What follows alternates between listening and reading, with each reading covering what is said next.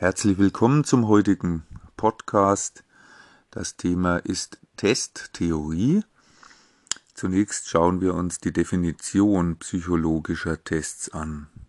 Psychologische Tests sind Messinstrumente. Man kann sagen, äh, solche psychologischen Tests sind ein wissenschaftliches Routineverfahren, welches objektiv und zuverlässig sein soll. Psychologische Tests dienen der Untersuchung empirisch abgrenzbarer latenter Persönlichkeitsmerkmale mit dem Ziel, quantitative Aussagen über den relativen Grad der individuellen Merkmalsausprägungen zu erhalten. Man entnimmt Stichproben, und zwar repräsentative Stichproben aus dem Verhalten und Erleben des Menschen. Aber es gibt auch Fragezeichen, denn ähm, es wird kritisiert, dass die Aussagen über zukünftiges Verhalten nur schlecht äh, ja, vorhersehbar sind. Und die psychologischen Tests sollen zwar bestimmten Gütekriterien genügen, aber ist das wirklich so? Wir schauen uns das später an. Kommen wir jetzt zu einigen Grundannahmen der Testtheorie. Also grundsätzlich kann man sagen, dass jeder Messwert x sich zusammensetzt aus einem wahren Wert t und einem Fehlerwert e.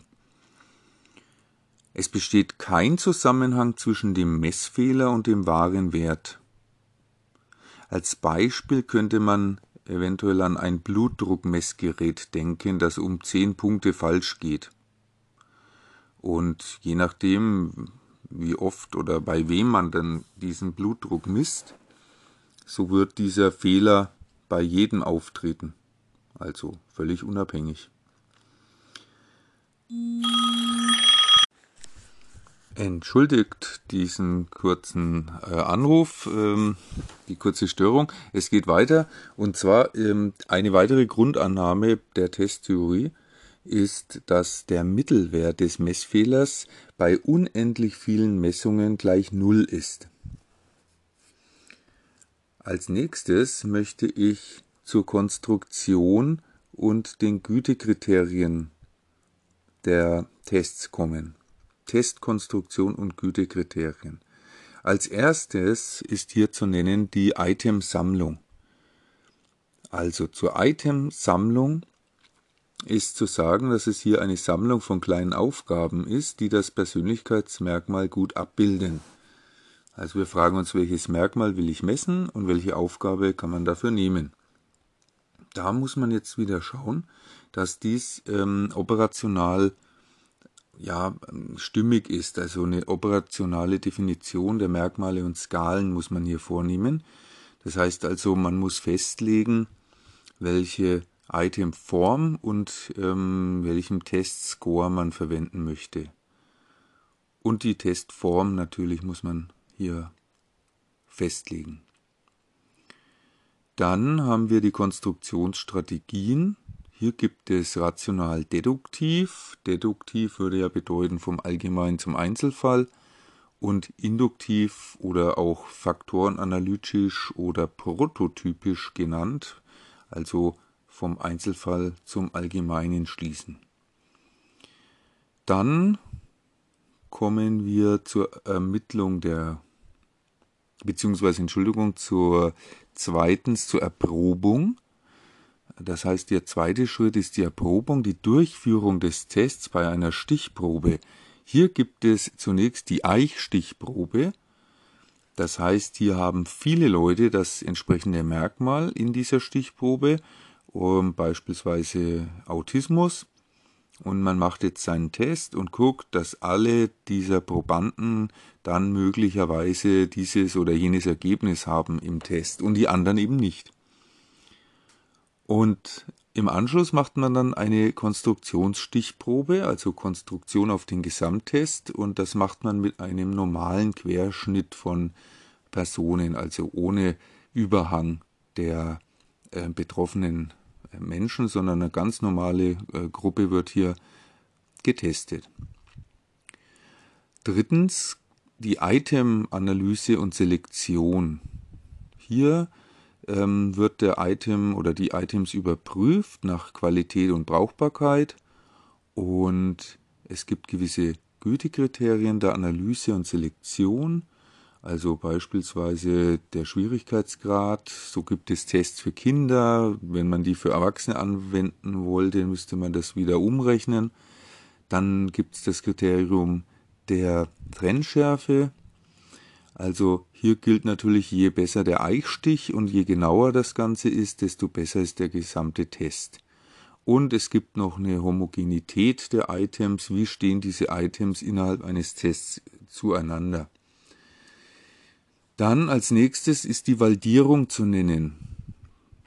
Das bedeutet, die Hauptgütekriterien sind hier Objektivität, also beispielsweise, wie unabhängig äh, ist denn der Test vom Tester, der den Test durchführt, oder ist denn der Test auch für alle und die Situation des Tests für alle gleich? Dann ein wichtiger ähm, Validierungsfaktor ist die Reliabilität. Das ist die Genauigkeit oder auch Zuverlässigkeit, mit der der Test misst.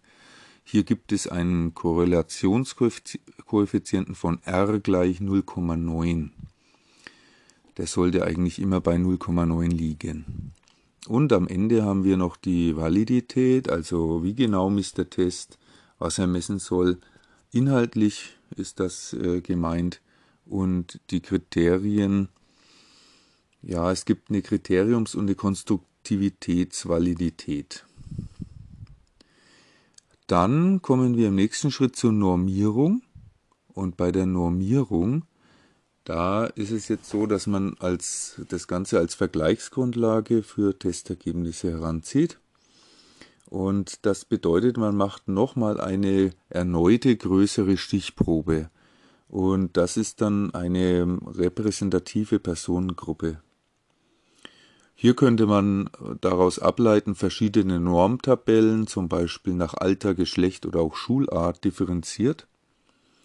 Und äh, idealerweise ist hier eine Normverteilung gemäß der Gaußschen Glockenverteilungskurve. Es gibt verschiedene Normskalen und hier ist ähm, vor allem die Prozentrangskala zu nennen. Das bedeutet eben, dass man hier einen statistischen Wert hat, der die Position innerhalb einer Vergleichsgruppe kennzeichnet.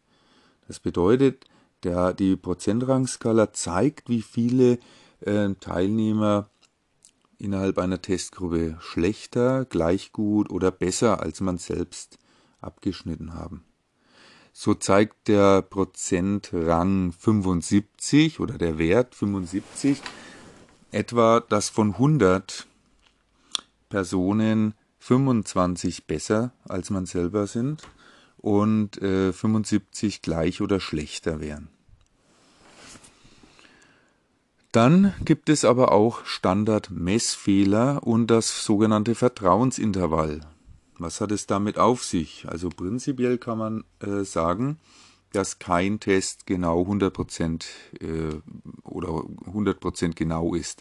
Es gibt immer Abweichungen, je nach Zuverlässigkeit und Standardabweichung. Und hier gibt es eben dann einen äh, Standardmessfehler. Beispielsweise bei einem Wert von 7 würde das bedeuten, dass der gemessene Wert 7 Punkte schlechter oder besser sein kann. Ähm, oder sagen wir mal so, der, der reelle Wert könnte 7 Punkte schlechter oder aber auch besser sein als der gemessene Wert. Und das würde dann bedeuten, dass man also so ein Intervall hat von 14. Das würde sich verdoppeln. Und in dieser Range ist irgendwo der wahre Wert oder der echte Wert zu finden. Man kann sagen, je höher die Reliabilität, also je höher die Zuverlässigkeit des Testes ist, desto geringer ist auch dann dieser Standardmessfehler und desto schmaler ist die Vertrauens- oder das Vertrauensintervall.